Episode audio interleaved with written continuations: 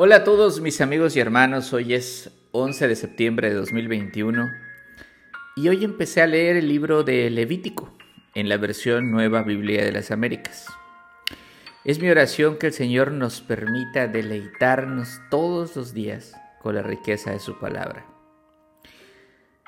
Así que si alguna vez escuchaste que el Antiguo Testamento estaba lleno de horror, de superstición, de prácticas inhumanas, salvajes, machistas, primitivas. Por favor, quédate conmigo estos días para enseñarte qué es lo que Dios en verdad ha hablado. Este libro nos enseñará el carácter de Dios, las cosas que le agradan y las cosas que no le agradan. Veremos cómo el pueblo de Dios podía tener comunión con su rey.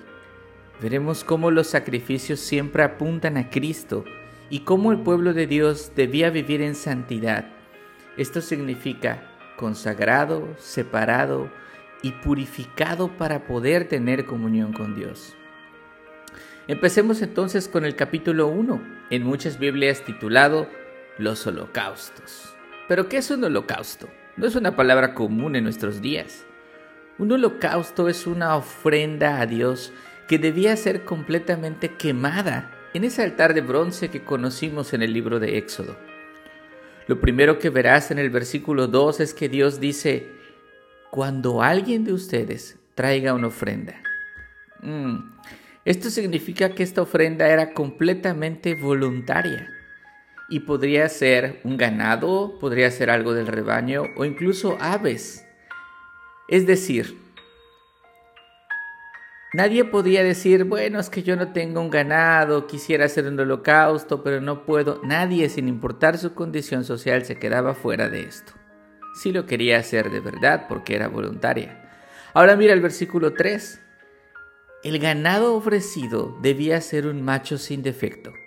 El mejor ganado, su mejor oveja, la más gorda, la más bonita, la más valiosa porque esta ofrenda simboliza una consagración a Dios, así que esta ofrenda debía ser intachable.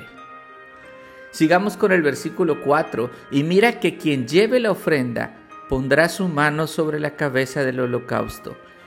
Esto significa que a partir de ese momento el animal ofrecido era su representante ante Dios.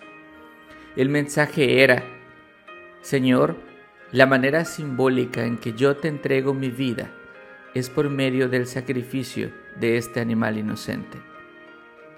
Además el versículo termina diciendo, y le será aceptado para expiación suya. Esto quiere decir que al entregar su vida a Dios sus pecados quedarían cubiertos. Ojo, no dije eliminados, dije cubiertos. Por eso el holocausto es una ofrenda de aroma agradable a Dios. Y esto lo lees en los versículos 9, 13 y 17. Porque es bueno y agradable a Dios que le entregues tu vida entera. Hoy sabemos que hubo un cordero que entregó voluntariamente su vida a Dios, que tomó los pecados de su pueblo y los puso sobre sí, e inocente fue a la cruz para quitar el pecado del mundo. Él sí quitó el pecado del mundo, no solo lo cubrió. Estoy hablando de nuestro Señor Jesucristo. Y lo hizo para que tú pudieras consagrar tu vida a Dios.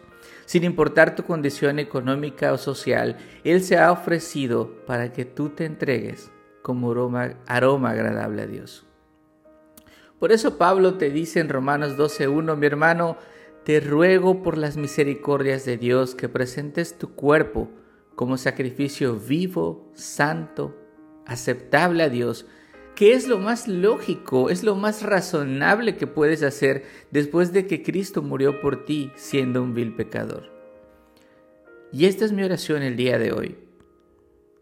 Dios mío, aquí estoy delante de ti, mi Rey, para ofrecerte mi vida entera, para consagrar mi vida a tu servicio me arrepiento de las ofensas que he hecho ante ti y confieso que creo en tu Hijo Jesucristo, que se entregó voluntariamente para que yo pudiera consagrar mi vida a ti. Te ruego, Señor, me hagas un siervo tuyo, pues he entendido que todo lo que soy es gracias a ti. En el nombre de Jesús. Amén.